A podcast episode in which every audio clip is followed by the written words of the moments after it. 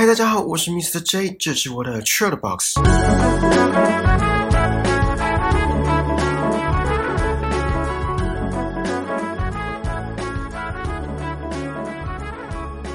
大家有看过《Hidden Figures》关键少数这部电影吗？这部五年前的作品，当初上映后造成很大的回响，也受到无数奖项的肯定。当然，造成的回响不只是重演了1960年代美国太空总署 NASA 跟俄罗斯的太空竞赛的故事，还有当时闹得沸沸扬扬的种族歧视跟性别歧视的议题，同时也贯穿了整部电影的主轴。这部电影主要是在描述三位非裔女性数学家，分别是 Catherine G. Johnson、凯撒琳·强森、Dorothy Vaughan、陶勒斯·范恩，还有 Mary Jackson、玛丽·杰克森。他们三位数学家克服了性别、种族还有专业上的种种考验，在一九六零年代的太空竞赛时期，在美国太空总署 NASA 贡献一己之力的故事。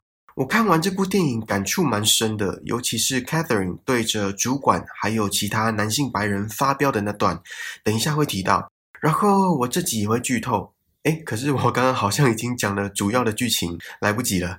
好，反正呢，虽然这部电影已经上映几年了，不过还没看的听众，我很推荐去看，现在 Netflix 上面有。那我们就开始吧。这部片一开始的场景就充斥着歧视性的字眼，像是三位女主角车子抛锚，得知他们在 NASA 工作之后，白人警察说不知道 NASA 还会雇佣。虽然这位白人警察欲言又止，可是他想表达什么可想而知。还有，就连 NASA 的办公室都分东侧跟西侧，把所谓的有色人种分开，上面还标示着 Colored Computers。有色人种计算室，甚至连厕所都是分开的，Colored Ladies Room，有色人种女用洗手间。然后看过的听众，如果你们有注意到的话，相较于有色人种所使用的办公室，白人的办公室空间宽敞很多，硬体设备当然也比较好，比较新。还有一位白人女性 Mitchell，为了找计算人员，自言自语的说：“Didn't think I come all the way down here，不敢相信我要特地跑来这里。”其中一位女主角 Catherine 到白人办公室报道的时候，也是被当作是清洁人员。对方直接把垃圾桶二话不说放在她手正拿着的纸箱上，还时不时的被白眼。这些场景都明显的表示，在那个年代，种族歧视还有性别歧视的盛行。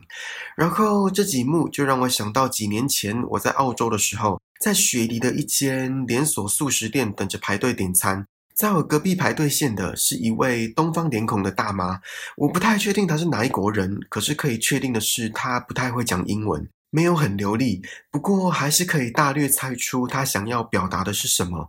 就在轮到她点餐的时候，店员不耐烦的神情明显的显露出来，跟帮上一位客人点餐的时候的表情相比的话，差蛮多的。我多希望他不尊重的态度，还有嫌弃的眼神是我看错，我也希望是我太敏感，一切都是我的幻想。虽然店员在肢体上没有太夸张的行为，不过这一定不会是点餐人员应该有的态度，而且是在那位阿姨和颜悦色的情况下。不管店员表情控管没有做好的原因在哪，这只是个案，不能一竿子打翻一船人。我到澳洲还是有遇到很多很友善的人。愿意帮助我的人，记得有一次，我只是面向阳光，然后皱了眉，就有一位不认识的澳洲人帮我加油打气。确切是说什么我也忘了，大致上是讲说人生就是这样，要看开一点，还有很多美好的事物，叫我乐观一点。最后还跟我击掌，殊不知我只是因为阳光刺眼，锁了眉头一下。不过我还是很谢谢他的正能量。电影里面有一幕，其中的一位女主角 Mary 说。I'm a Negro woman. I'm not gonna entertain the impossible. 我是一位黑人女性，我不会痴心妄想。然后对方就说：“我是个父母死在纳粹集中营的波兰裔犹太人。”意思就是说，他的出生背景在那个年代也不吃香。接着他说了一句话，我很认同：“I think we can say we are living the impossible。”我们就是在实践不可能。之后还问 Mary：“ 如果你是白人男性，你会想要当工程师吗？”而 Mary 回答：“我不用想，因为我已经是了。”光这几句台词就传达了无限的无奈，还有不屈不挠的精神。我们人一生就被贴了很多标签，没有得选择。比如说，像这部电影的主轴——种族、白种人、有色种人，还有性别的男女。然后，如果出生在有钱人家，就会被贴上富二代的标签。有些人对富二代会有偏见，觉得抗压性不够、挥霍无度之类的。不过也不能以偏概全，还是有白手起家、愿意靠自己努力的人，或是身为女生就会被认为比较适合读社会组的这些刻板印象。我有个朋友，他因为长得比较年轻，那个怎么讲 i n a b i 吗？就是长相比实际年龄还要小。虽然这是很多人向往的外表，他自己也承认，因为那张脸有时候蛮吃香的。可是，在工作的时候，常常因为看起来比较年轻。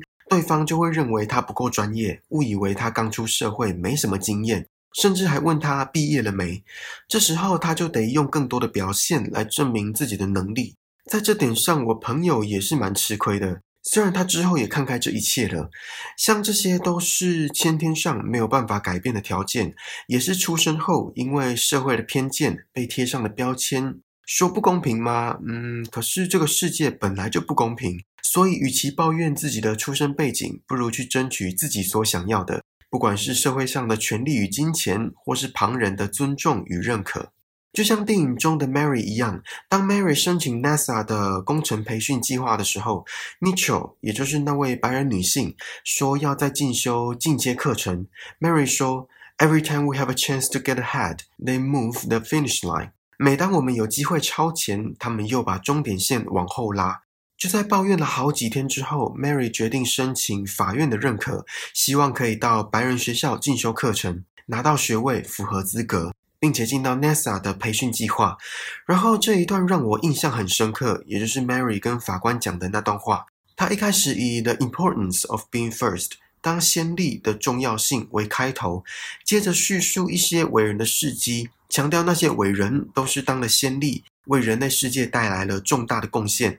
铺陈完之后，又回到法官身上，说法官到目前为止所有的案件当中，哪一件将会在百年后依旧深具影响力？哪一件会首开先例？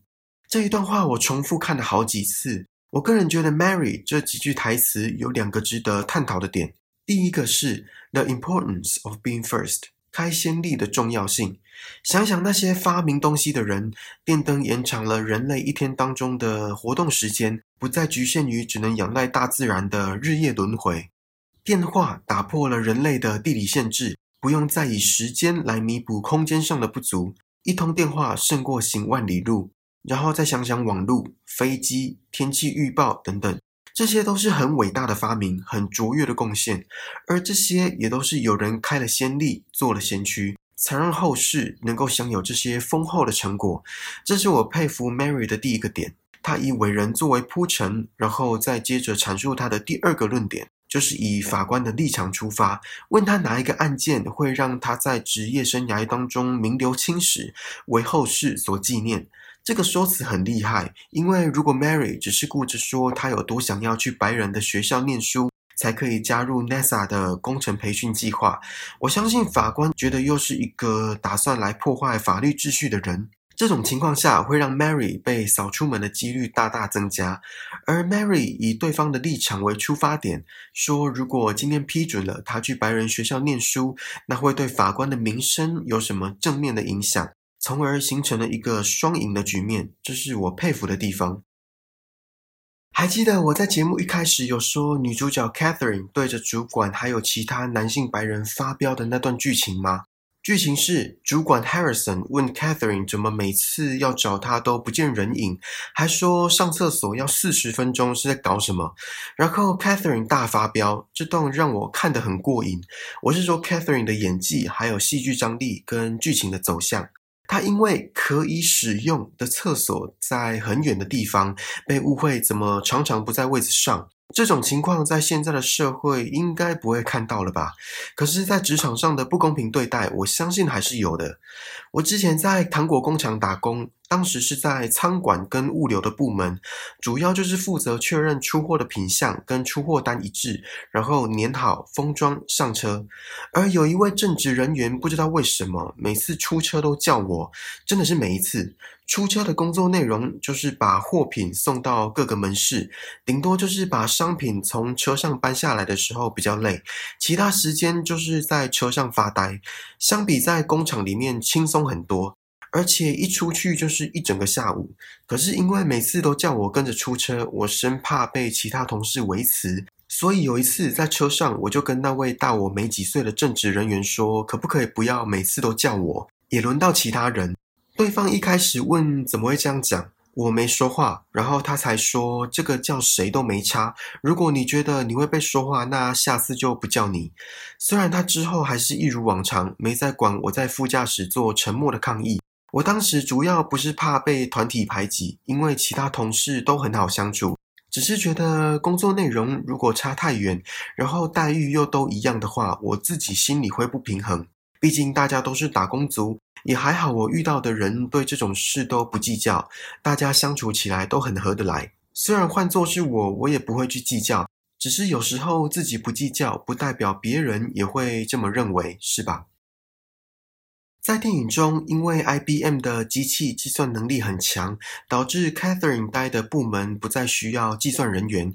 然后主管 Harrison 就说了一句话：“Progress is a double-edged sword。”进步是一把双面刃。这句话很残忍，也很反映现实面。现在很多工厂跟科技厂都机械化、自动化，那些原本被雇佣的简单劳动者，都因为科技的进步而被淘汰。比如说洗碗机的发明。本来一家餐厅可能需要三位洗碗工，现在只需要一位；或是一条包装生产线的诞生，让一家工厂的人力需求锐减。然后再想想电脑、手机这些科技产品的普及，这样讲有些人会觉得很残忍，怎么可以硬生生的葬送了那些人的谋生机会？可是我们换位思考一下。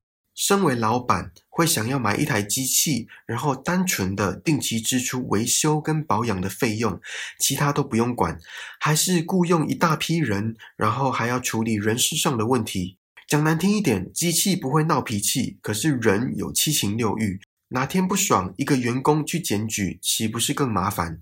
我不是说人被淘汰就理所当然，而是很多事情一体两面，没有绝对。科技给人类社会带来的便利。可是也随之带来了科技伦理的议题。